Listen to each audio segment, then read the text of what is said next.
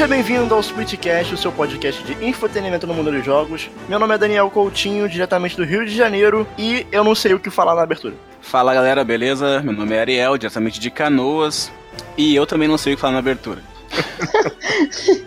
Meu nome é Thaís Tunhon, eu falo de São Paulo. E como vocês estão, queridos ouvintes? Tá tudo bem? Meu nome é Gusta, diretamente de Belo Horizonte, e pequenos preços, grandes jogos. Estamos todos reunidos dessa vez. Nós temos algo um pouco diferente. Eu preciso explicar aqui antes de começar o episódio de fato. É uma proposta nova. Você pode ver que a gente não teve muito o que falar na abertura, porque meio É que difícil. É difícil. o que vai ser falado no podcast vai ser falado ainda. Eu não sei o que vai ser falado no podcast, basicamente. Porque tudo pode rolar. A ideia desse episódio aqui é que a gente fale sobre alguns tópicos é, polêmicos ou não, mas que rendam uma é discussão em torno de diversos assuntos relacionados a jogos. Nesse episódio em específico, cada um vai trazer algo para ser discutido e a gente vai ver o que sai no final. A ideia aqui é falar sobre alguns temas que gostaríamos de falar sobre, mas que a gente não faria um episódio inteiro sobre. Vocês vão entender melhor com o decorrer do episódio. Uma mesa de bar onde a gente tá tomando um- uma cervejinha e Exato. discutindo Pega sobre, sobre games. ouvir. Exatamente. Ou, sua ou você cervejinha. Abre, o seu- latão aí que você comprou no supermercado na promoção, senta no sofá, coloca o fone de ouvido, dá aquela relaxada e ouve a gente. Depois daquele Mas dia lembre-se- cansativo, né? Mas lembre-se que esse podcast normalmente sai de manhã e tomar cerveja antes de meio-dia é alcoolismo. Não, não, Não. Daniel, não tem mais horário pra beber, não. Se for férias, não é. Reclamação mais de foi instantânea. Não tem mais hora pra beber, cara. Porque o Brasil me obriga. Instantaneamente veio a reclamação. Ah, ah, ah, ah, o que você tá falando aí, menino? Olha, eu não sei pra onde vai esse podcast, mas vem com a gente que tá começando mais um Splitcast.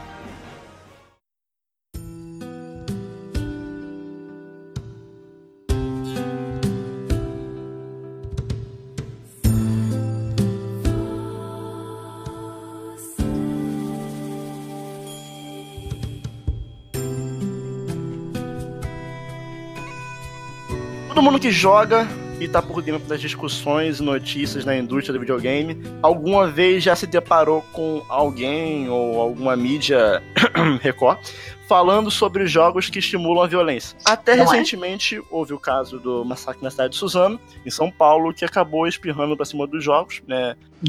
Que Olha só, que quem é- diria? o que eu acho que até que a galera ficou um pouco alarmada fora de hora, eu acho. Porque assim.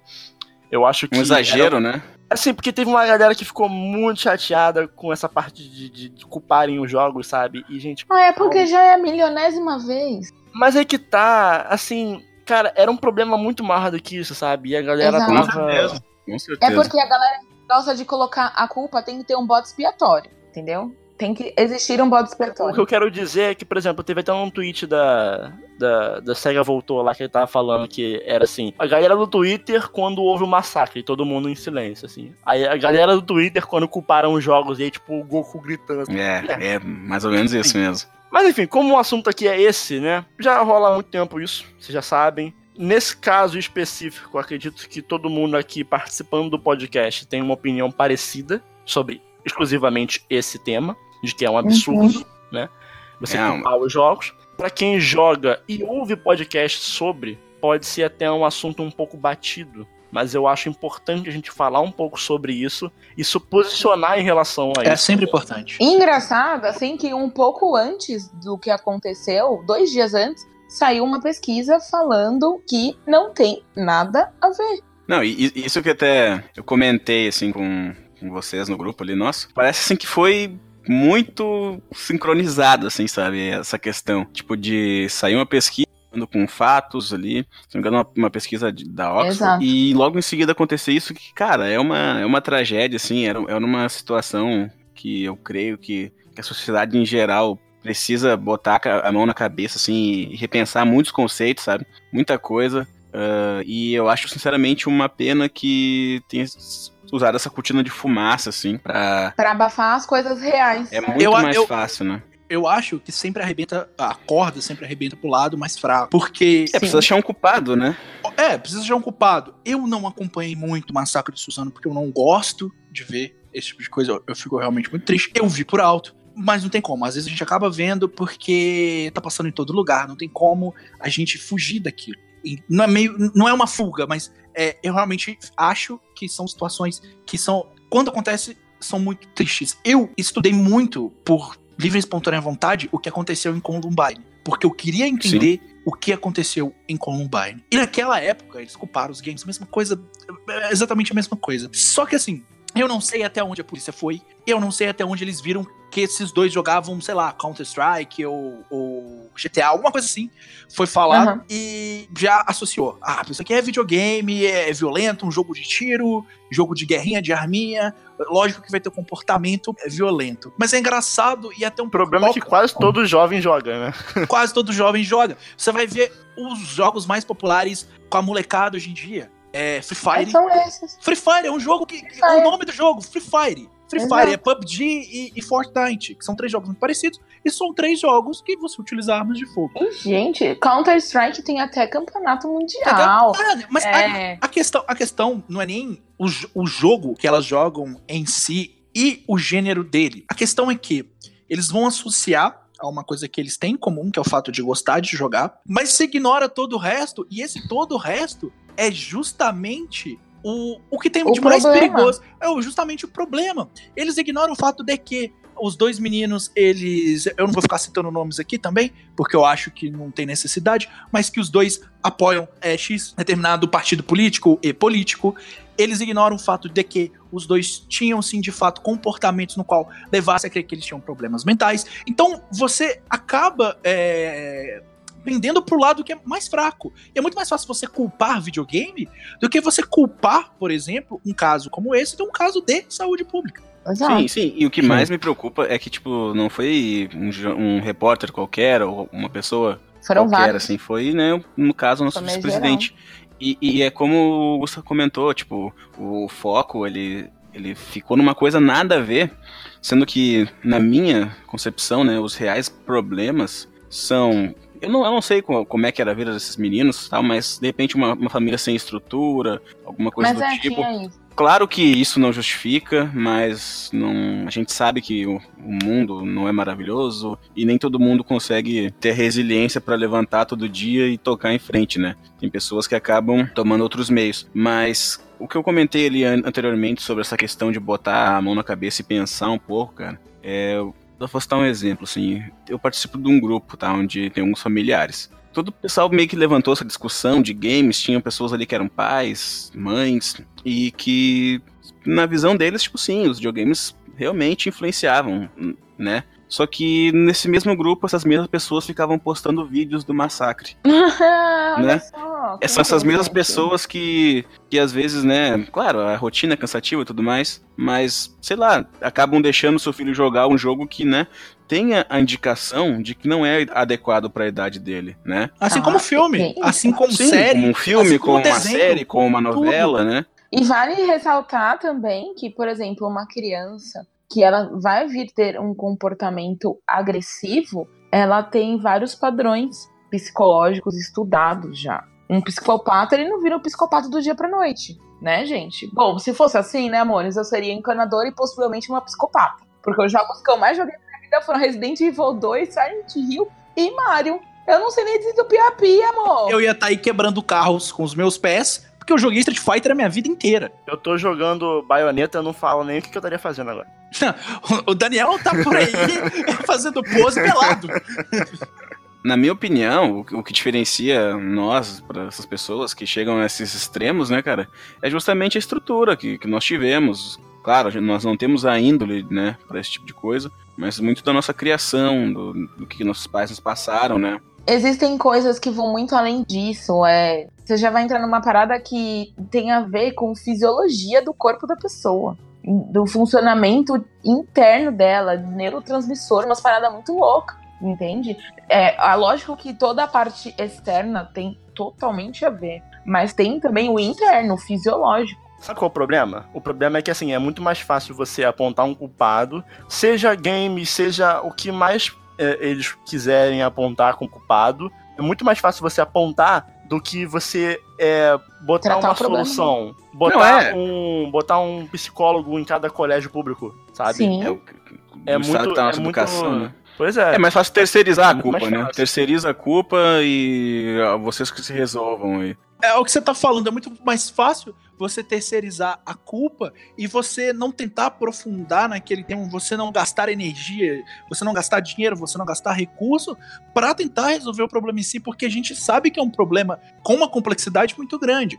As pessoas elas ignoram muito proble- é, problemas psicológicos, distúrbios mentais, vê isso como frescura, e se continuar vendo isso como frescura e não Vai- como a coisa vai piorar. só. vai piorar. E não como um problema de, de saúde pública. A coisa, sabe, saúde pública não é só é, surto de gripe, não é só é, vírus de sei lá o quê. Xarope. Problemas, men- é, problemas mentais psicológicos. Não é à toa que as pessoas dizem que, que ansiedade e depressão são problemas. É, são os grandes problemas do seu mal do século, né? É, porque na verdade a ansiedade e a depressão ela desencadeia outros problemas físicos. Outras coisas. Os problemas mentais e psicológicos, eles também têm, têm outras vertentes. E isso tem vários gatilhos. Videogames podem acabar sendo um. Podem, assim como a influência que a sociedade atual impõe em cima daqueles jovens, a- é, o convívio dentro de casa, o ambiente dentro de casa, o ambiente na cidade dela, dentro da escola, do trabalho, filme, Tudo. seriado, televisão, Gente, novela, tudo. é tudo, é tudo, tudo pode é, ativar gatilhos,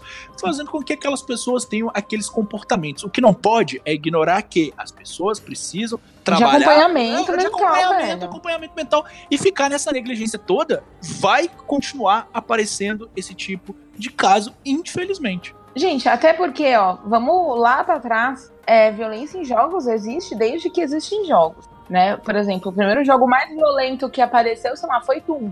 E nem era tão violento assim, porque era uma parada meio lúdica, de certa forma, sabe? Era meio lúdico. Mas aí que tá. Uma coisa que eu acho importante a gente discutir, assim. Já entramos num consenso aqui de que a violência nos jogos, ela não. Ela não é a Não é causadora da, da violência na sociedade. Ela não é a responsável. Não, ela não tudo é, bem. não é. Nessa parte nós concordamos, beleza. Só que um questionamento a mais que eu queria fazer em cima desse tema é: vocês acham que em algum momento há uma banalização da violência em em alguns jogos? Vocês acham que, por exemplo, às vezes um jogo ele é violento demais sem a necessidade?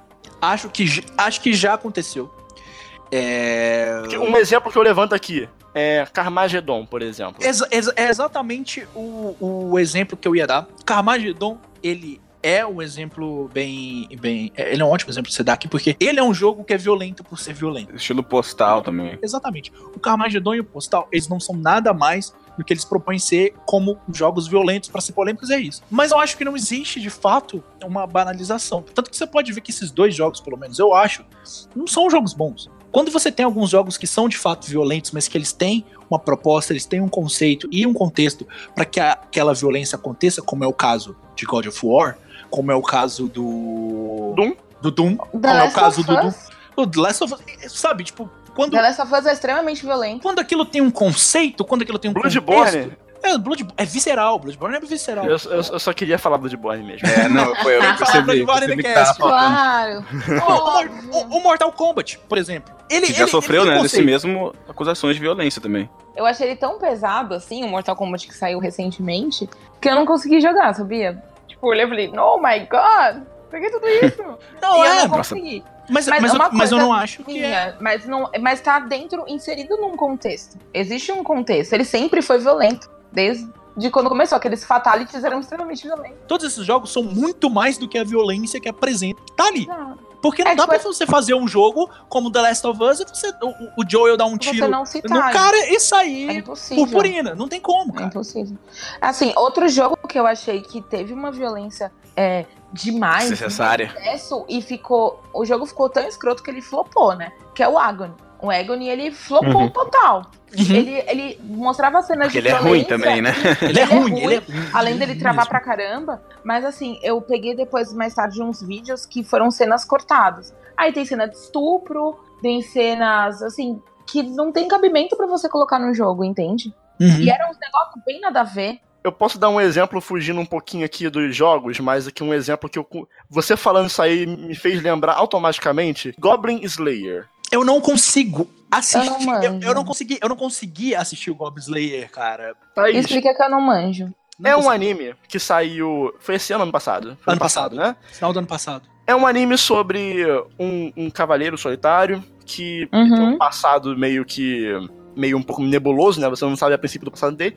A única coisa Uhum. que você sabe é que ele odeia goblins e que ele mata goblins, sabe? Ok. Meio que ele tenta, ele tenta emular um pouco da violência visceral que tem num Berserker e acho que ele bota isso de uma forma muito gratuita, sabe? Aham. Então você tem uma cena de estupro ali que, assim, ela não traz nenhum peso à narrativa. E em alguns momentos parece até que ele tá fazendo aquilo como uma forma de fanservice, sabe? É meio esquisito. Uma, uma apologia, quase. É só um estupro por Não, ser. Ele tipo tá assim- ali. Não, não uma apologia, mas, pá, ali. É, tipo assim, eu quero Aí, ó. mostrar o peito da personagem balançado. Tipo assim, ele é muito, sabe, explícito, de forma desnecessária. E, sabe, Ele Uhum. parece um, ele parece um adolescente de 14 anos querendo fazer coisas proibidas. Qual o seu ponto em botar isso aqui? Você tá fazendo uma crítica? Você tá fazendo uma paulo... O que, que, que que é isso aqui? Pra quê? Pra que, que serve isso aqui, entendeu? Eu acho que muitas vezes a gente tem que botar a mão assim na cabeça e pensar: é, esse jogo aqui ele é violento, mas por que, que ele é violento? Ele precisa Ele ser tem um violento? motivo. Ele tem um motivo, ele, tem, ele é plausível. Então, assim, Uhum. eu acho que. é, eu vejo muita gente um pouco um pouco extremista em Uhum. relação a isso, que é a pessoa, ela, né, tem o seguinte argumento: não fala mal do meu joguinho. Tá, eu tem, acho que muito. A, a gente não pode é, ter esse tipo de raciocínio, entendeu? De não Uhum. falar mal do meu joguinho e é isso aí. Eu acho que a gente tem que De nada, né? De nada. A gente tem que estar aberto a discutir, por mais que a outra pessoa esteja errada, né, na sua concepção, ou errada mesmo, às vezes as pessoas estão erradas mesmo, não é opinião.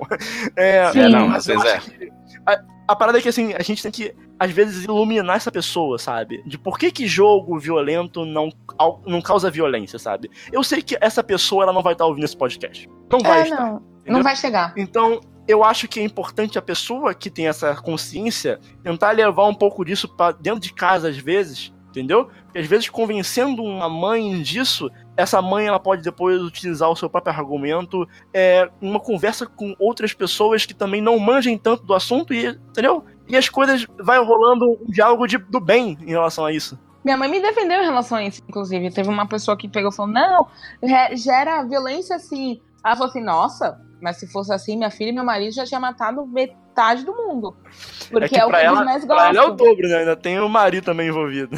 Exato, é o que a gente mais gosta de jogar. Por exemplo, eu na minha infância mesmo, até os meus 11 anos, meu pai me proibia de jogar qualquer coisa que fosse estilo Free Fire e houvesse violência e tudo mais. A própria Nintendo mesmo, ela tinha violência, mas não tinha violência como tinha nos jogos da Sega, né?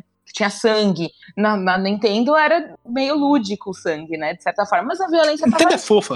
Nintendo é fofa. ela tem um sistema rígido de controle disso. Que é uma coisa até que a gente falou no podcast lá sobre os anos 80 da Nintendo. Ela tinha um controle, e ainda tem, Ainda um tem. rígido Ainda quanto a tem, isso. ainda tem. É, e eu fui ter acesso aos jogos mais violentos quando a gente pegou o PlayStation. E aí eu comecei, lá com 11 anos, comecei a jogar Resident Evil 2. E nem por isso eu me tornei uma criança mais violenta, nem nada. Inclusive aprendi inglês, gente. Aprendi inglês horrores. É, eu, queria, eu queria aproveitar esse gancho que a Thaís deixou ali da questão de, ah, de, de ter passado a jogar jogos violentos depois de, de uma certa idade e não ter se tornado uma pessoa violenta, né? Trazendo um pouco sobre os dados dessa pesquisa que a gente citou no, no início da Olha aí, conversa. aqui tem Da informação. Oxford.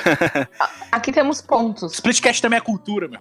Foi uma pesquisa que ela é bem considerada, assim, pois ela foi bem abrangente, ela não, ela não ficou se baseando apenas, apenas no relato dos jogadores, né, dos jovens, mas ela também usou informações dos pais desses jogadores, né, para saber se o nível de agressividade tinha ou não aumentado. Nessa pesquisa foram foi pesquisado com mais de mil jovens, foram 1.004 jovens britânicos, de 14 a 15 anos. Mais de mil, mil e quatro. É, 1004.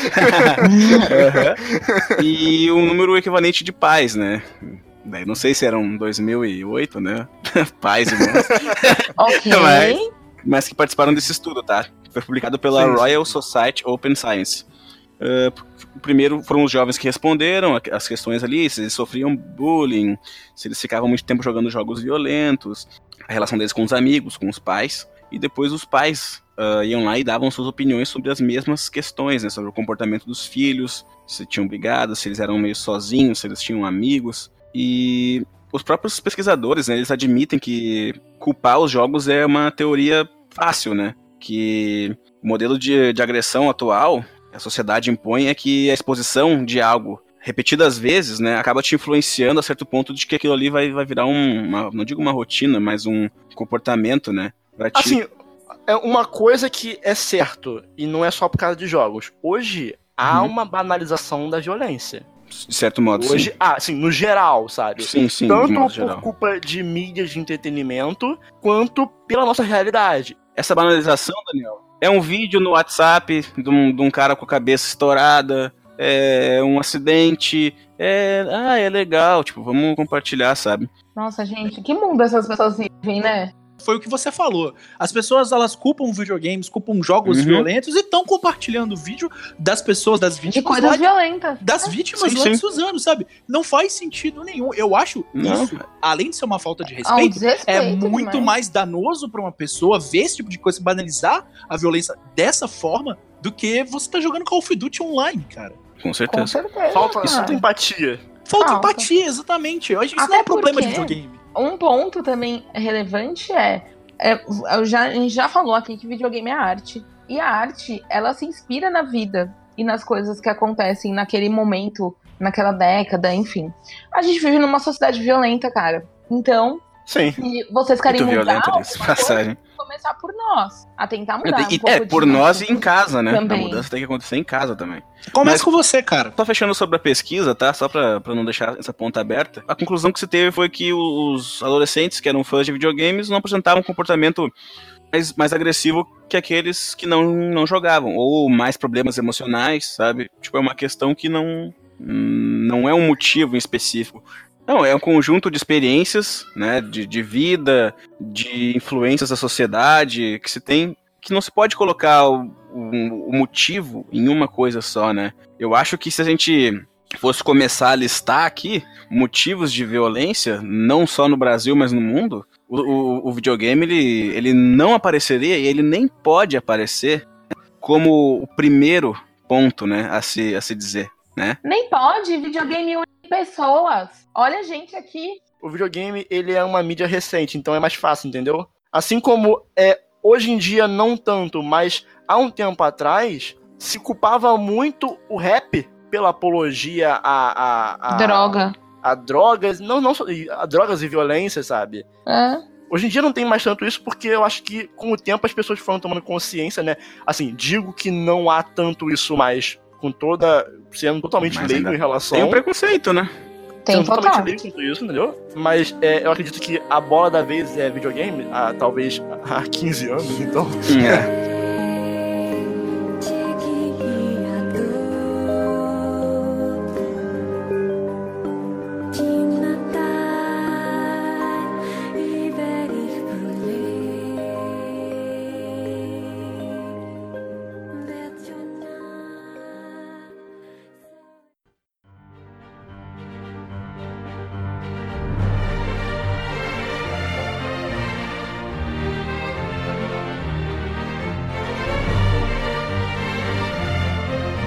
Parece que o primeiro passo pro futuro dos videogames foi dado. O futuro é aqui. Deu o primeiro passo, é o futuro dos games. Tem muita gente que. Será que que, não- deu mesmo? Não sei, não sei. A gente vai falar isso aqui agora. Mas tem muita gente, que, como você tá dizendo aí, que duvida, né? Tem gente que torce o narizinho, que ainda acha que não é o momento. E tem André? uma galera. e tem uma galera, que eu diria que é até a menor, que tá muito empolgada com isso. Tá realmente muito empolgada, que achou legal o que Deve ser o apresentaram. pessoal que tem internet de 300 GB. Pois é. É Agora uma na proposta- Europa, né? Eu não Aqui sei. tem também, mas custa meio salário mínimo. É uma proposta ousada. Isso aí a gente não, não, não tem muito o que discutir sobre isso. É uma proposta com muita. é, não, eles, eles Ousadia e alegria? Muita ousadia e ale- alegria eu já não sei se vai ser alegre. Mas que a ousadia é uma proposta muito. É grande, parece épico demais, sabe? Mas eu também não Sim, vejo um grande absurdo nisso. Só que a gente sabe que vai para funcionar isso, vai. Não vai ser agora. Vai ser agora. Vamos dar nomes aos bois? Pois é. Bom, v- vamos falar Sim, o que a, aconteceu. A tadinha da PlayStation tentou, né? A Sony tentou. Pois é, a, a- Google, a Google o PlayStation Now. ela anunciou aí é o, a Google Stadia ou Stadia, não Ou. Sadia. É, Stadia, não sei, Sadia. parece com Sadia, né? Parece com Sadia. Parece com Google Stadia. Inclusive, abraço pro Stadia Mil Grau Underline. Muito bom. Já Era o que a gente precisava. e foi bloqueado ontem já pelo, por outros mil graus. É, É a melhor coisa que apareceu essa semana no Twitter foi o Foi, foi, foi muito bom. É, então, assim, a Google ela veio com essa proposta aí de que agora os jogos vão ser por streamings, vai ser uma plataforma, não vai ser um console. Tinha muita gente achando que ia ser um videogame mesmo, mas vai ser uma Tipo um plataforma. Netflix. É, tipo um Netflix, você vai poder jogar através de stream, você vai poder jogar 1080p, Sem download. 60 quadros, é Sem download, download. 60 quadros, até chegar até 4K. Você vai poder fazer. E parece que 8K vai eu vi, mano. Vi é 8K. 8K. Vai, vai ter uma integração com o YouTube, aí vai dar pra 450 mil teraflops. muito foda. aperta um botão e aí já entra no Tu YouTube. aperta o botão, já entra, já entra no YouTube do maluco, você já começa a jogar com o maluco ali, o NBA. É louco, o negócio é louco. E parece que tem um lag, tipo, um É ousado, né? segundo. Algo que eu uso como argumento pra essa tecnologia. Eu não digo pro Stadia. Eu não boto minha mão no fogo pelo Stadia, porque eu acho que vai flopar. Eu acho que é o seguinte: se você fala pro jovem, por exemplo, o jovem Ariel, chega pro jovem Ariel e fala: Jovem Ariel tá lá em 2006, tá indo na, na Blockbuster alugar o DVD do Shrek, que ele quer muito ver Shrek. Ok. E aí surge um buraco na parede e lá, lá de dentro sai o Ariel do Splitcast de março de 2019. Versão Millennium, né? O Ariel E aí- Millennium. E aí ele fala assim: Arielzinho, no futuro você vai ter um lugar onde você clica e você vê o filme na hora. Você não precisa ir na Blockbuster, você não precisa ter uma mídia física, você não precisa nem baixar o filme. Você vai clicar e vai assistir o filminho. Vou falar, tá me tirando, mano? O que, que é isso aí? O, Ariel, assim. o Arielzinho, ele vai falar exatamente isso. Você, por favor, você pode repetir o que o Arielzinho falaria? Pô, tá me tirando? Tá achando que eu sou bagunça aqui, pô? Tá ok? Basicamente, basicamente isso que o Arielzinho falaria. Eu acho que, assim, muito cedo, acho muito cedo, acho que isso não é certo hoje, mas eu acho que pra uns Não. 10 anos no É. futuro, É. isso vai ser, assim, do caralho. É, é o que eu vejo, mas basicamente é: existe uma barreira tecnológica muito forte que é a internet. A gente sabe que a internet Com no Brasil é uma merda. Não, mas não só no Brasil, né? Merda, ela é caríssima. Eu vi depoimento de gringo falando que hoje é inviável até lá. Existem estados aqui no Brasil que não tem internet. Entendeu? Gente, eu fui pro Tocantins, a internet lá eles chamavam de vivo morto, pra vocês terem uma ideia. pra mim, o que eu vejo é essa barreira tecnológica que é muito forte. Mas é o que o Daniel tava falando. Há um tempo atrás, a gente consumia música de uma forma. Nada a ver, a gente consumia inicialmente vinil, depois veio o CD, e Fita hoje é cassete. todo, tudo online. Tudo digital. Né? Eu, eu tenho quase certeza que, tipo, em, em certo momento isso aí vai acontecer, né? Mas é cedo, que nem o Daniel Vai. falou, e da coincidência de ser o mesmo período, eu também acho que é daqui pra uns mínimos 10 anos. ma- mais umas duas gerações ainda. Eu também acho inviável. É muito hoje. cedo, é muito recente, cedo. né, cara? Tipo, É muito recente. Não só questões de, de internet que o pessoal pega assim, ah, é pra download e tal. Mas, cara, imaginem, a tua internet vai ter que dar conta de, de responder em tempo real. Tipo, Exa o problema não é o download, problema é o upload. não, é o tempo real, né? Tipo, de tu conseguir. O problema é o upload. Eu tenho algumas ressalvas sobre isso. Não é nem questão da tecnologia em si, que eu acho muito maneiro. Mas é Uhum. o problema que vai se gerar após isso. Hoje a gente já tem uma discussão muito forte aqui no Brasil sobre como a, a Anatel deveria taxar esses serviços. Acabar com, com a certa liberdade que a gente tem na rede Exato. da internet. Então você imagina que você vai ter. É, graças tudo ao Marco isso- Civil, né? Que não, não pôde é, ainda. Você vai ter tudo isso é, em ambiente online. Hoje a gente Não, escuta música O prédio, o prédio da Anatel, durante a conferência da GDC da Google, o prédio da Anatel tava derretendo. Tava derretendo. cara Tava tava, derretendo. chorando, né? Não, agora Meu Deus. você pensa. 20 gigas por hora? Oh, É, não. Você pensa, pensa, pensa. Hoje a gente escuta música pelo Spotify, que é online.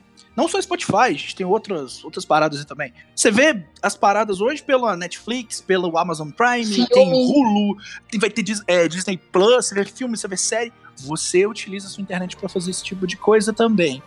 A- você já joga online. Você já, já tem o, o videogame ali no ambiente online com algumas outras funções, mas você não joga por streaming. Você não faz isso por streaming.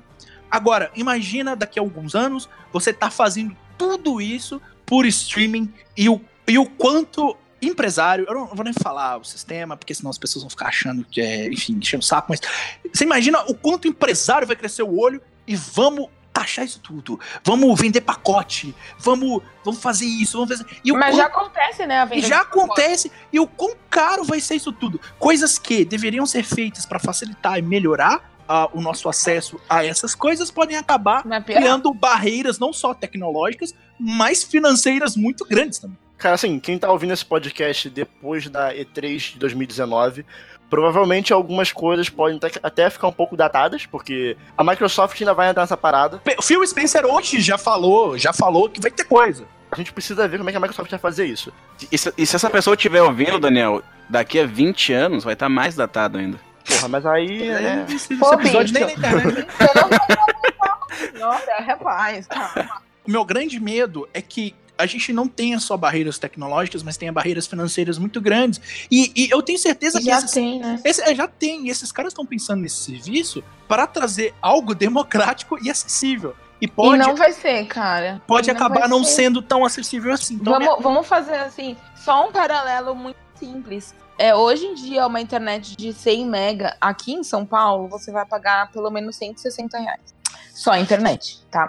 é caro, É velho. acessível pra quem? É muito caro. Aí você pensa que além de você estar pagando esse valor, você vai ter que pagar um valor a mais porque você vai ter o pacote Google Stadia, o pacote Spotify e o pacote Netflix. Que Aí eles não vai- falaram o preço. Eles, eles não ainda não falaram. Mas é, eles ainda não falaram o preço da assinatura. Se vai, Eu- é, eu né, se acredito vai ter uma assinatura, se vai ser jogos, como é que vai ser? Acredito né? que vai ser. uma- Não falaram nada. Nada. No momento da gravação desse podcast, eles não falaram nem isso ainda. Eles só, eles só mostraram como vai funcionar e aonde eles querem chegar com isso. Mas preço, essas paradas ainda não. Mas é aquilo, acho muito tecnológico, acho muito coisa do futuro, mas existe uma barreira tecnológica muito forte. E também a questão monetária. E a questão de acesso, principalmente aqui no Brasil.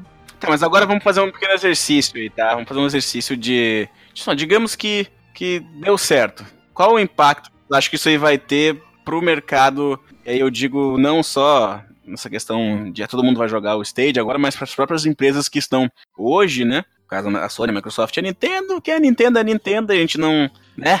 Ah, bom, a Sony já tem a PS Now, né? Então. ela- É, mas é bem. Em bem desenvolvimento. Porquinha, né?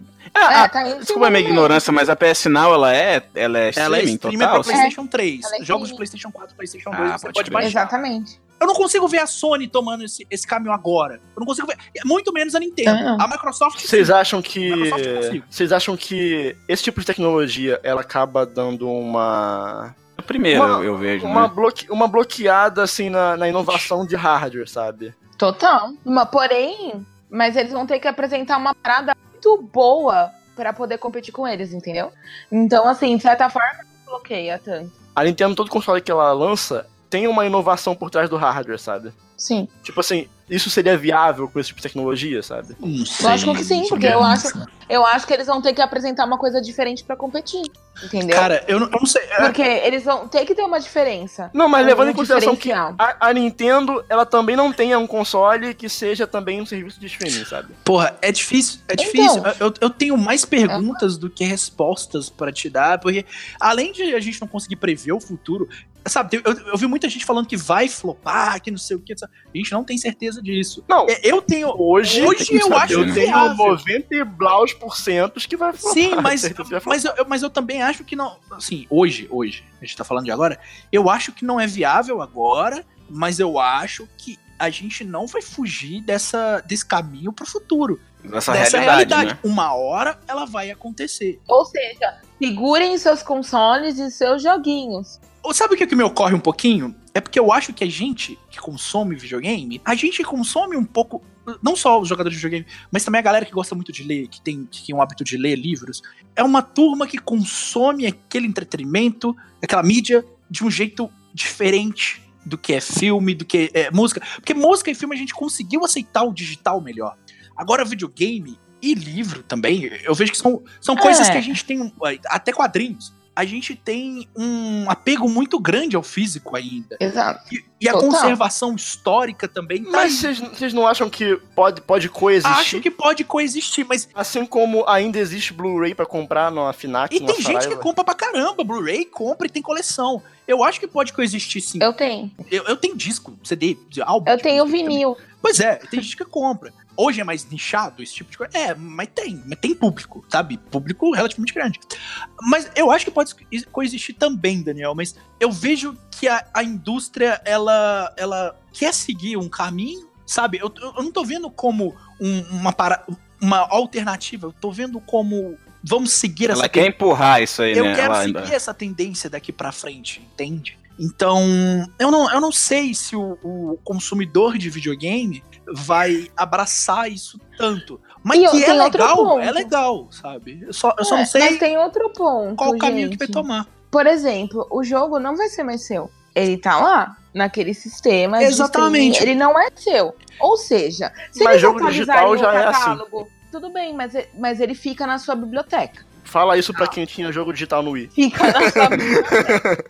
Entenda. fica na sua biblioteca. Se eles atualizarem o catálogo, supondo, você, você assina lá mensalmente o negócio e o catálogo é atualizado. Assim como, por exemplo, o catálogo na Netflix é atualizado e várias coisas que você assistiu e gostou e gostaria que estivessem lá não estão mais. Então, assim, você Ah, não mas vai eu creio que o que, tu, o que tu comprar vai, vai ficar, né? Mas é que tá, Ariel, você não compra. Ah, a gente não sabe ainda, cara, como é que vai funcionar. Não, isso. mas eu tô, eu tô falando no modelo que a Thaís tá propondo. É, Ah, tá, É tá. algo Não, de lá. assinatura. Sim. Tipo, É. Netflix. Sempre assinatura, sem opção de, É. de ah, eu compra. gostei, quero ter, tipo, é meu, né? Isso, que é o que eles estão falando que possivelmente vai ser. É um pacote Ah, de assinatura com os jogos mensais disponibilizados lá. Ah, Então, não, mas daí não lá. faz sentido, né, cara? Pô. Aí eu fico triste, né? Porque. E se eu Não quiser jogar fazer de sentido, novo? é só eles quererem.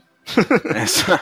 Ah, tem que ser estilo, estilo Game Pass, cara. Estilo Game Pass, tá ali, ó. Baixa o catálogo, atualiza. Mas tu tem o direito de comprar, muitas vezes tu tem até um desconto se tu, se tu assina o Game Pass. Querer tem um descontinho pra comprar comprar. os jogos. É, é, tem jogos que, né, tu não quer correr esse risco de perder. Tu vai lá, ah, tô a fim de comprar, É por isso gostei. que- é por isso que gostei eu desse. State of Decay aqui, vou, vou comprar lá. esse Crackdown, né? E aí. É por, isso, e que- é por isso que eu disse, eu acho que o consumidor, eu posso estar errado também, mas que o consumidor de videogame é uma impressão que eu, que eu tenho, uma percepção que eu tive.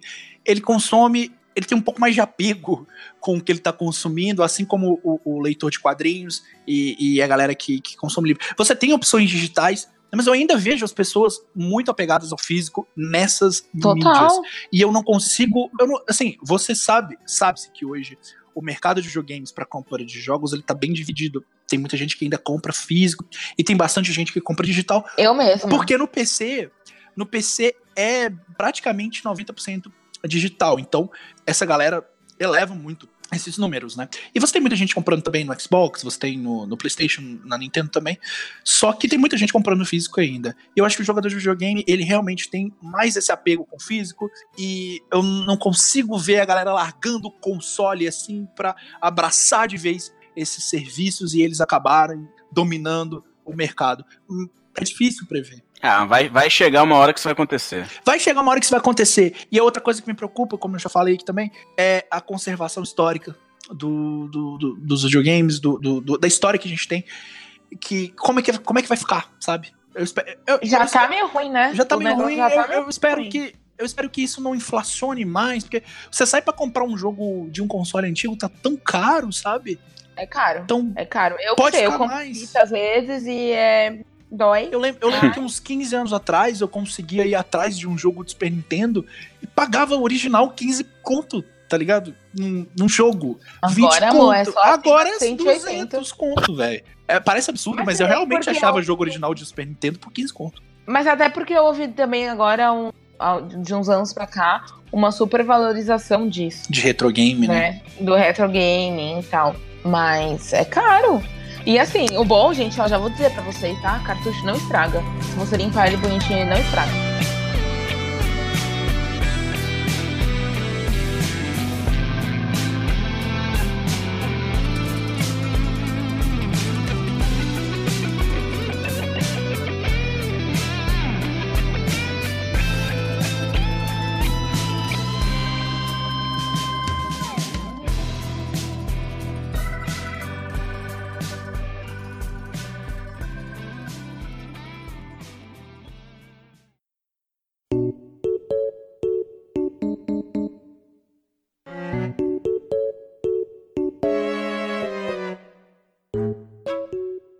Gusta, então, a gente acabou perdendo um dos blocos desse episódio. Por Infelizmente. motivos de problema na captação de áudio. Eu não sei se foi a internet, não sei se foi o próprio programa. Sei que deu um problema. Não teve como salvar o áudio, que o áudio todo mundo ficou meio ruim. E Tava horrível. Assim, entre, entre tirar parte do conteúdo do programa e disponibilizar um conteúdo ruim, eu preferi tirar do É bem programa. melhor. E também demos sorte porque é um episódio que cada bloco é separado de tema, então não comprometeu o entendimento do resto do episódio. Sim. A nossa Mas- sorte é que a gente faz dessa, dessa forma e deu pra tocar o Sim. episódio numa boa. Mas, pra compensar, vamos aproveitar que acabou de rolar agora o evento da Sony, o State of Play. State of Play, e vamos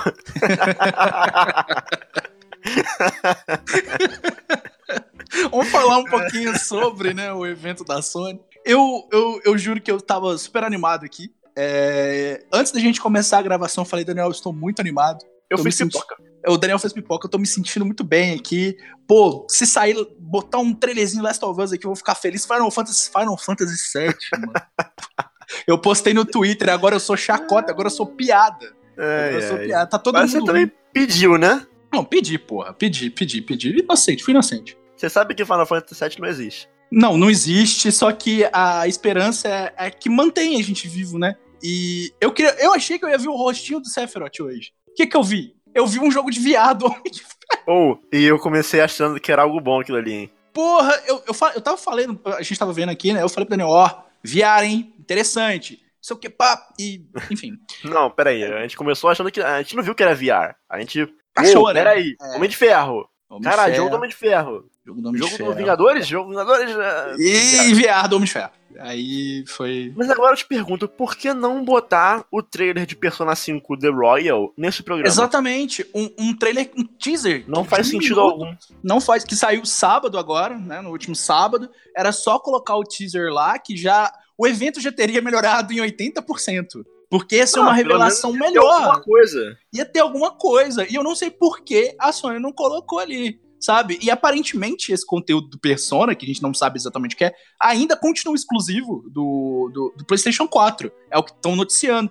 Então, não faz sentido não estar nesse evento. E melhoraria muito, porque o que foi mostrado não empolgou nada. Sabe? É, o Days Gone, a gente já conhece, já sabe. O jogo vai sair amanhã, praticamente. O, o joguinho Todo lá. mundo Da... sabe o que o Days Gone vai ser, né? É, todo mundo sabe que Gone vai Days. Gone, O, o joguinho da pintura lá também. como eu tava falando durante a exibição do, né, do ma- magnânimo State of Play, é, o Days Gone é videogame the game, basicamente, pelo que eu tô vendo até agora, né? É. Eu espero muito que eu esteja errado, eu quero muito estar errado. Eu acho que você vai estar errado, hein? Eu tô botando fé no Days Gone. Eu Não sou um defensor. nenhum- Eu sou um defensor do Days Gone. Se for ruim, foi ruim. Mas se for bom, eu vou ficar muito feliz. Mas eu prefiro botar minha expectativa lá na puta que pariu Não, é. e me surpreender positivamente do que o contrário. Não, e pelo eu que eu vi até agora, nada me animou. não. É, é, é. Assim, eu não estou jogando a expectativa lá em cima. Não é God of War, por exemplo. Tava perto do lançamento, eu tava, meu Deus, eu preciso jogar. Eu tô assim, Pois ó, é. Days Gone, parece legal, vou dar uma chance pra esse jogo.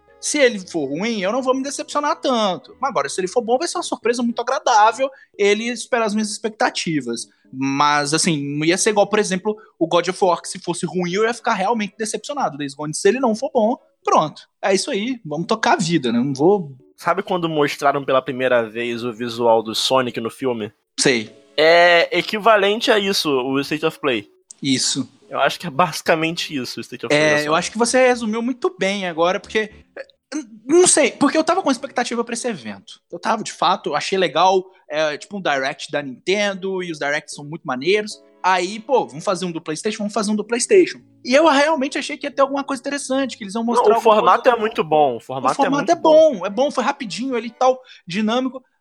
Mas não teve nada. Foi 20 minutos, assim, de coisa que a gente já sabe que existe e jogo que. O melhor jogo ali pra mim foi o da Devolver. O, o- esse jogo novo, Observation, da Devolver, porque a Devolver coloca a mão em coisa boa. E eu gostei, gostei muito daquilo. Foi o que eu mais gostei no, no evento.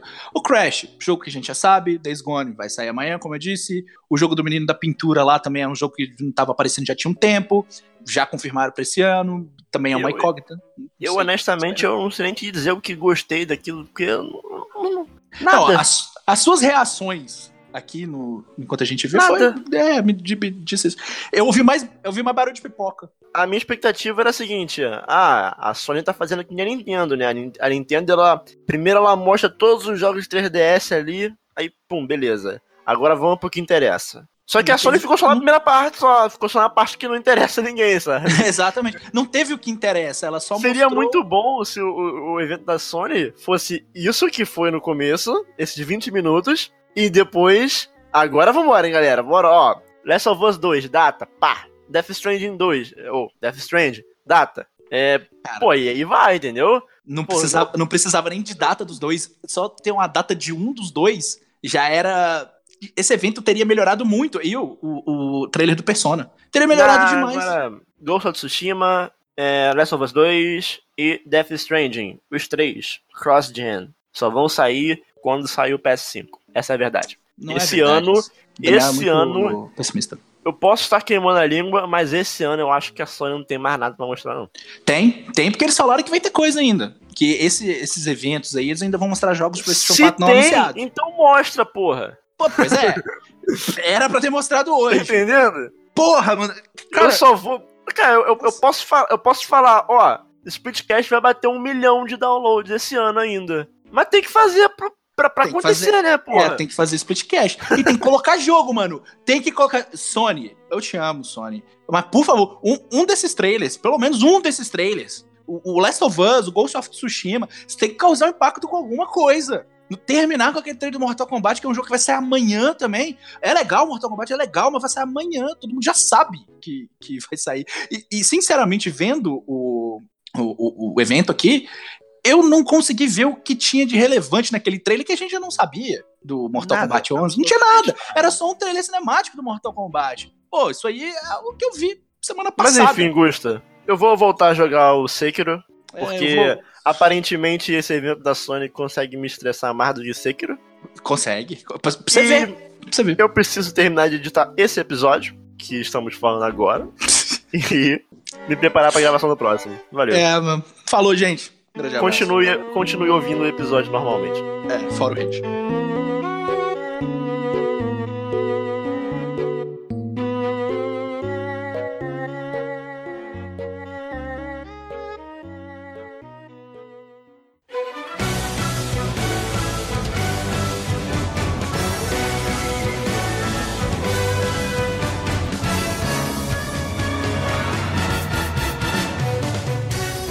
Recentemente eu vi no Twitter um pessoal tendo uma discussão sobre um assunto que eu queria trazer aqui pra vocês. É, mais especificamente foi, se eu não me engano, o. Algum rapaz, Nautilus, do, algum rapaz do Nautilus, não, não lembro quem foi exatamente do Nautilus que estava falando sobre isso, mas eles estavam comentando sobre a relação preço e tempo de jogo em relação a AAA, se vale a pena ou não. A questão que eu quero botar aqui é a seguinte: vale pra vocês pagar 200 reais ou mais um jogo que tenha, vamos supor, umas 5 horas de duração, mas que seja uma experiência incrível? Ou vocês acham que o vale mais o tempo de jogo do que a experiência? Qual- O que, que vocês acham sobre isso? As 12 horas que eu tive com Devil May Cry 5 foram muito melhores do que as 35 que eu tive com Assassin's Creed Origins. Pronto, Então acabou, fechou o Tá resolvido bloco. aí. Até lá, galera. Valeu. Até mais, galera. Valeu. Tchau. Ah, mas é que o Devil, o Devil May Cry tem muito replay também, né? Acho que todo mundo aqui é, concorda que a experiência é o mais importante. Uhum. Né? É, mas num país onde se ganha 998 reais no salário mínimo e 200 de um jogo é complicado. Só que, até que ponto é, esse preço é justificável pelo número de horas que você vai jogar? O Brasil é o país que tem mais taxação de impostos em cima de coisas eletrônicas e importados. Então, né, amores? Não vai justificar nunca. Mas eu, eu, Thaís, eu sou totalmente favorável da experiência. Pra mim não adianta nada ter um jogo lá de 200 horas, o negócio é morno. É chato, é repetitivo. Eu também acho que. É uma coisa que eu tava comentando com o Daniel. Eu vou usar aqui como exemplo, por favor, não fiquem bravos. Mas eu acho que isso é, é. A gente tem que prestar atenção nesse tipo de coisa. Você tem esse novo Zelda que foi anunciado, que é um remake do Zelda do Game Boy. Que não tenho dúvidas que vai ser um jogo legal, a Zelda a Nintendo sabe fazer. Mas você vê que não é um jogo com custo de produção muito alto. E é um jogo que E vão cobrar 300 e é um jogo que eu tenho certeza que ele vai sair aqui a 350 reais. Vai ser um jogo que. Eu, eu não sei se a Nintendo já fez isso, mas é um jogo que eu acho que vai vir aos 60 dólares normal, que é cobrado no lançamento para Nintendo Switch. E você tem. Eu não tô comparando os jogos, viu, gente? Eu tô comparando o custo de produção. Aí você pega o God of War. Do PlayStation 4. Você vê que é um jogo nitidamente com um custo de produção muito mais alto Muito do que o mais, Zelda. né? Não, tem, não tô dizendo que o God of War é melhor do que o Zelda, ou que o Zelda é melhor do que o, o God of War. Então, assim, são dois jogos que estão saindo a 60 dólares. Então a gente também tem que ter um pouquinho de bom senso das, das desenvolvedoras. Das desenvolvedoras. Porque, pô, o Zelda, por mais legal que ele seja, e vai ser, eu tenho certeza que vai ser, ele tem que custar 60 dólares? Justifica? Eu, só, eu acho que não precisa ir nem tão longe assim. Vamos comparar Link's Awakening com Breath of the Wild. Sim. Faz sentido os dois custarem o mesmo preço, sabe? Não, não. O Breath of the Wild, sim, faz sentido. Faz sentido, total. Ele faz totalmente de usar o preço. Vocês vão ficar até chateados comigo, mas eu não pago mais de 200 reais. Na real, não, eu não pago algo em torno de 200 reais num Resident Evil 2. Porque Mas é é um porque você não jogo. Ué, você não, Não, gosta, mas, pena. mas não importa, não importa.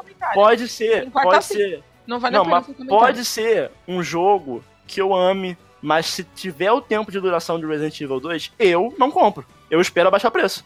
Entendeu? Olha, Mas, é- então, eu, não sei. se não eles- sei. Pra, se pra mim eles anunciam, se eles anunciam, ah, é, Last of Us 2 vai ter 8 horas de duração a campanha. Eu vou esperar baixar o preço, eu não compro no lançamento. Eu não pago Mas aí é uma opção sua. Eu comecei a desencanar com essa parada de tempo de duração porque muito jogo começou a ficar inflacionado, encher linguiça com conteúdo vazio por causa dessa justificativa de que ele precisa ser longo. E às vezes não precisa. Eu tenho como exemplo vários Assassin's Creed que alguns eles são demasiadamente Cópias, né? grandes, São- muito é, não, maiores. cópias, né? Exato. Muito maiores do que eles poderiam ser se eles fossem jogos menores, um pouco mais cadenciados, talvez eles apresentariam experiências muito melhores. E às vezes eles colocam um monte de coisa no mapa que você fica com aquela sensação de que de imensidão, de que tem coisa pra caramba pra fazer. Aí você pega o Assassin's Creed Unity, que sofre muito com isso. Não, aque- aquela poluição visual no mapa do Assassin's Creed Aquela poluição visual, você chega lá, pô, eu vou atrás agora dos baúzinhos e tal. Você chega, são uns baúzinhos que não tem nada, tem 20 de dinheiro, 50. É, Então, assim, complicado, né? não precisa, sabe? É aquelas coisas que tem que eles colocam ali, que eles enchem demais pra ficar parecendo que o jogo é grande, justifica o preço e ele precisa ser grande. Mas às vezes não é assim que funciona, sabe? Então eu acho, eu, eu comecei a valorizar muito mais a minha experiência, independente do tempo que ela tenha, mas também prestando um pouquinho atenção na produção do jogo. Porque tem jogo que, independente de como a experiência seja boa, igual o caso do Zelda que eu falei, não justifica custar os 60 dólares. Tem que ter um bom sensinho ali da, da desenvolvedora também. Deixa eu me justificar um pouquinho melhor sobre o que eu falei. A, a questão de eu não pagar esse preço num jogo lançamento que tenha esse número de horas é porque exatamente, cara, vamos ser sinceros, eu não joguei todos os jogos que eu quero jogar na minha vida, que já foram lançados. Você que tá ouvindo, você não jogou todos os jogos que você quer jogar na sua vida que tem lançado. Então, assim, eu sou mais a favor de ir num. Por exemplo, eu quero muito jogar Yakuza Zero, não joguei ainda. Eu preferiria pagar sendo uns 50 reais no Yakuza Zero e jogar. Que eu teria horas de diversão, entendeu? Do que pagar um preço de lançamento num jogo que vai ter 5 horas de duração, entendeu? E acabou. Por isso que normalmente eu compro mídia física. Porque se eu sinto que o jogo não vai me fornecer mais conteúdo, eu vendo, passo pra frente, recupero o dinheiro e compro outro jogo. Ah, dependendo do jogo, eu guardo. Se for uma experiência que eu gostei muito, eu guardo porque eu vou querer jogar de novo. Mas é que tá, eu, eu vendo. Já aconteceu isso comigo. Eu joguei, achei muito maneiro, vendi, e aí depois depois de um tempo, quis jogar de novo e eu comprei. Só que tava tipo 30 reais. Eu não consigo fazer isso. Acho que a Thaís também não consegue fazer isso. Eu não, Não. vendo os meus. Acabou. Gente, hoje, com, com a certa experiência que eu tenho já, eu sou muito assertiva nos jogos que eu vou comprar. Então, É, eu você, não. tem um, você tem um gosto já bem pingando. definido. Exato, eu não saio pingando por aí, ah, talvez esse, talvez aquele, talvez não sei o quê. Não, eu vou. Eu sou bem assertiva e bem seletiva. Então, pra mim, assim, o que vale efetivamente é a experiência. Pra mim, a experiência que o Resident Evil 2 Remake me trouxe foi Valeu o totalmente preço, né? satisfatória pelo preço que eu paguei. É, sim. Não é mas, mas eu, eu- eu entendo. Não é o- barato. Eu entendo o que o Daniel tá querendo dizer. E também entendo uma pessoa que vai ali na, numa loja e vai preferir comprar o Assassin's Creed último que saiu, ao invés do Resident Evil 2, por exemplo, porque o Assassin's Creed vai dar um pouco mais de, de, de, de tempo de gameplay pra ele. Ele vai, vai render mais um pouquinho pra essa pessoa, porque talvez essa pessoa não tenha condições de ficar ali comprando o jogo sempre. Então, se ela comprar um jogo que é um pouquinho menor, assim e tal, ela vai meio que ficar sem ter o que fazer, sabe? Então eu, eu, eu, eu entendo, eu entendo. Mas é que tá, você deu o exemplo como Assassin's Creed. A questão do, do tempo de jogo não é o único fator que importa pra mim, lógico que Uhum. não. Pra mim, o que maior ainda é a experiência. O que eu tô botando na balança aqui são dois jogos ali que eu provavelmente posso gostar. O que tiver mais horas de gameplay, eu vou escolher. Entendeu? É isso Uhum. que eu tô querendo dizer. O que tiver mais barato, eu vou escolher. É isso que eu quero dizer. É que eu acho que isso também vai mudando ao longo. No caso do Assassin's Creed, se você bota pra mim, você quer jogar o quê? Assassin's Creed, que vai ter, sei lá, 50 horas de duração, ou Devil May Cry 5, que por mais que eu não tenha jogado, é um jogo que me chama a atenção e eu quero experimentar. Uhum. Por mais que Devil May Cry 5 tenha ali só o quê? 12 horas de gameplay, mais ou menos? Por aí, por aí. Eu, eu, eu compraria Devil May Cry 5, entendeu? Porque Eu eu, também, sei total. que. É porque o Assassin's Creed eu realmente não vou gostar, entendeu? Não, não adianta ficar 50 horas fazendo algo que eu não vou gostar, entendeu? Uhum. E tem uma parada também que ao longo do tempo, da sua vida pessoal mesmo, as coisas mudam muito. E assim, cara, você comprar um jogo de 100 horas de duração é complicado. É muito complicado você dividir com a sua Persona. vida. afazeres. Thaís tá É aí tentando muito. zerar o Zelda até hoje. Eu tô, faz um ano, gente, que eu tô tentando zerar Zelda. E assim, é muito complicado. É muito complicado você conseguir esquematizar tudo isso e com outras, outras coisas da sua vida, entendeu? Então, por isso que eu, eu realmente, quanto mais passo tempo, eu sempre preferi mesmo a experiência. Mas quanto mais passo tempo, eu, eu bato mais ainda na tecla da experiência, porque é a experiência que vale. O próprio Resident Evil 2 Remake, eles são quatro campanhas, teoricamente. E ele tem um fator replay muito forte. Ah, eu quero conquistar o troféu tal. Ah, eu quero platinar. Ah, eu quero não sei o quê. Ele te permite isso, além da campanha principal. Então, é ele, isso. tem, ele tem, né? Ele tem. Ele tem um fator replay muito forte. Uhum, Tem sim, tem. A, a minha visão quanto a isso, sempre óbvio, né? Que se eu pudesse comprar todos os jogos que eu- que eu quero, valorizaria primeiramente a experiência, né? Mas como eu sou um brasileirinho, o que fala um mais alto, primeiramente, é o dinheiro, né? O que vai dar.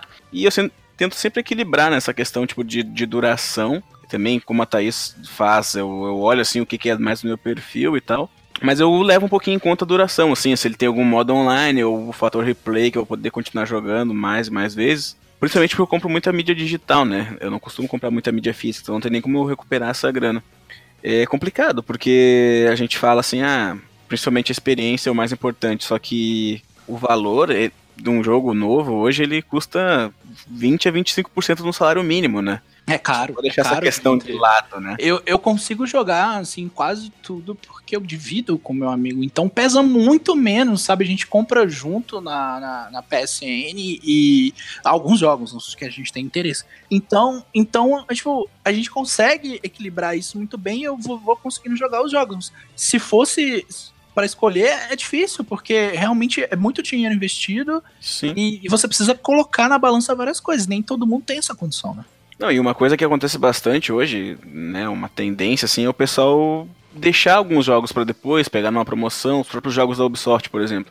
Porque ali na frente sai uma promoção, metade do preço, alguma coisa assim.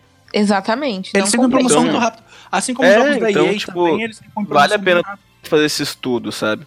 Ah, hoje a gente vê uma indústria, um tanto quanto dizer assim, muitos jogos AAA saindo.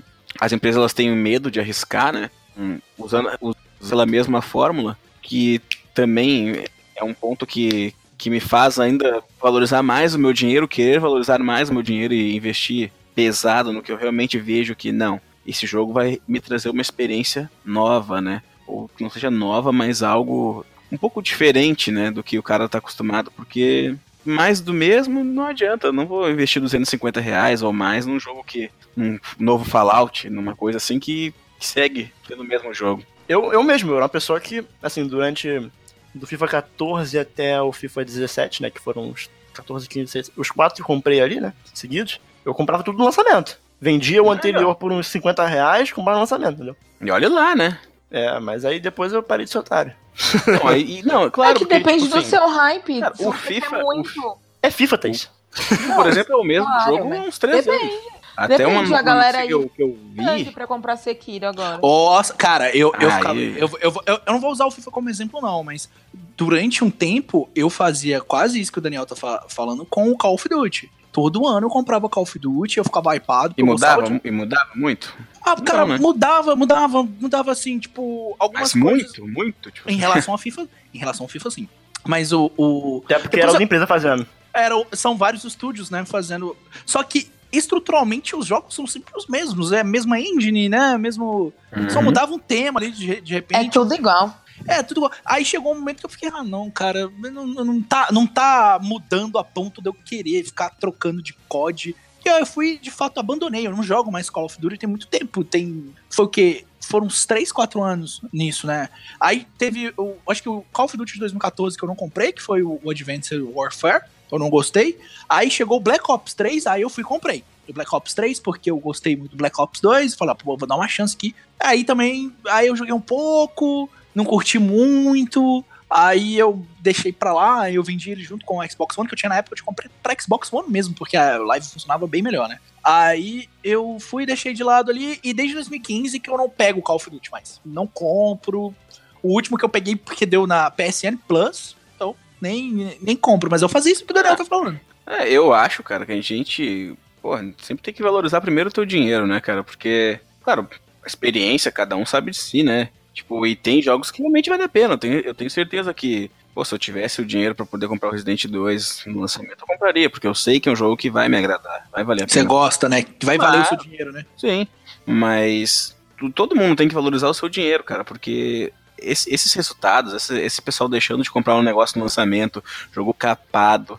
Hoje a gente vê só jogos, ah, o Anthem, por exemplo. Ah, o Anthem vai, vai ser bom daqui a seis meses. Seis meses, cara. Daqui a seis meses o Anthem vai valer 100 reais. Tipo, ele não vai valer 250, né? Eu poderia ter deixado esperado seis meses pra comprar ele, então. Então, tipo, a gente tem que a gente tem que dar nossa mensagem. As empresas só entendem assim no bolso mesmo, tipo, tem, é, quando param de, de ganhar tanto dinheiro, aí elas vão começar a tentar algo novo, a, a ter um capricho maior. Eu já li, gente estava comentando sobre o FIFA, né? Que a ideia da Konami e da EA é de que no futuro os jogos de futebol sejam de 3 ou 4 anos, mantendo com uma atualização, porque tem muita gente reclamando. Cara, eles só entendem no bolso, então a gente tem que dar nossa resposta valorizando a nossa grana. A nossa grana é a nossa resposta. É tentar equilibrar Eu também isso acho. que a gente falou, né? De repente, você conseguindo equilibrar isso tudo. Não, valoriza, valoriza empresas que, que fazem um bom trabalho. A Capcom, por exemplo, lançou o Resident Evil 2 com bastante conteúdo. É um jogo que tem muito replay, um gráfico maravilhoso. O jogo é bem feito, né? Vê que é é bem feito. O, o Devil May Cry é a mesma coisa. Mas não, tipo assim, um Anthem. Anthem vai ser bom daqui a seis meses. Valoriza, sabe o quê? Valoriza em Persona 5, que é um jogaço e tem 120 horas. Tem. Valorizem um The Witcher 3. sabe? Mais um pra Thaís Tem a- zerar, tem a em DLC. 4 anos. Exato. Tem DLC do tamanho de um jogo e a DLC boa, não é essas DLC porcaria, sabe?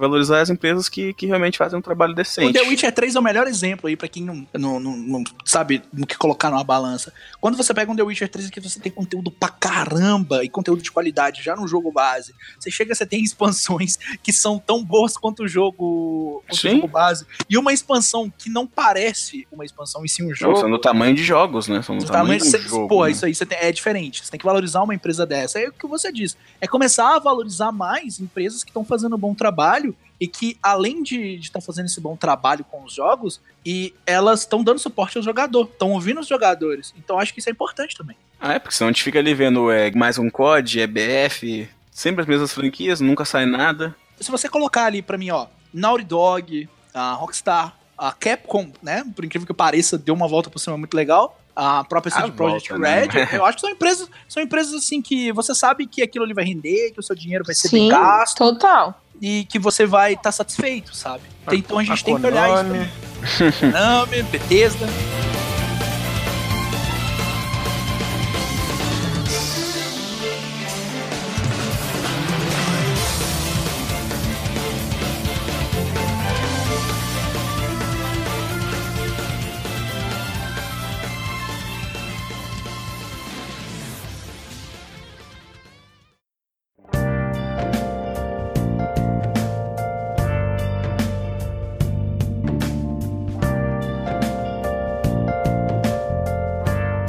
Chegamos ao fim então do Splitcast número 14. Espero que tenham curtido esse novo formato. Ele é um pouco diferente do que fizemos até agora, é mais um bate-papo. Início de podcast é isso aí. A gente vai tentar coisas novas e ver o que a gente curte fazer. A gente vai ver o que o público curte ouvir, né? Até achar Sim. um ponto de interseção ali que agrade todo mundo e sempre buscar coisas novas a acrescentar no podcast. A gente vai sempre aí tentar inovar que nem a Nintendo, ou seja, tem seus riscos. A gente pode fazer um podcast nível Switch, a gente pode fazer um podcast nível Wii U. Pode, pode, pode. pode. Tudo pode acontecer.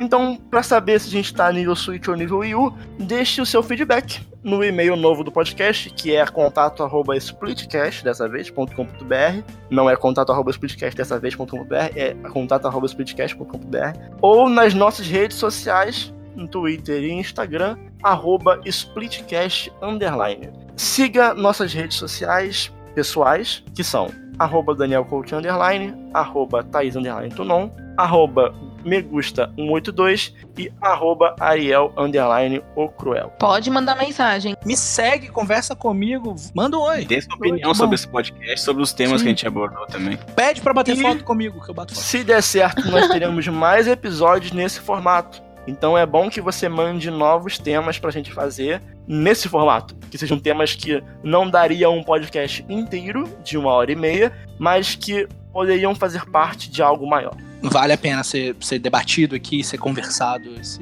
Exato. esse tipo de tema. Exatamente. O nosso querido Ariel Underline o Cruel não pôde escolher música no episódio da semana passada, já que nós tínhamos o grande Felipe da Bahia. Abraço, Grande Felipe da Bahia. Felipe Gon da Bahia. Grande Felipe Gon da Bahia. Um abraço. Então, ele agora terá a oportunidade de fechar o podcast da semana com uma musiquinha. E eu gostaria de perguntar, querido Ariel, que música? Eu vou pegar, escolher uma música do jogo Bloodborne, que é um jogo bem tranquilo, um jogo família, tá? E a música Ludwig the Holy Blade, Pra encerrar bonito. os Aquela chefes viradinha mais ali no desgraçados. Um chefe bizarro, no mínimo. Chefe bonito. E se a internet do Ariel não acabar enquanto ele joga jogos por streaming, nós somos o Splitcast e até semana que vem. Tchau. Tchau.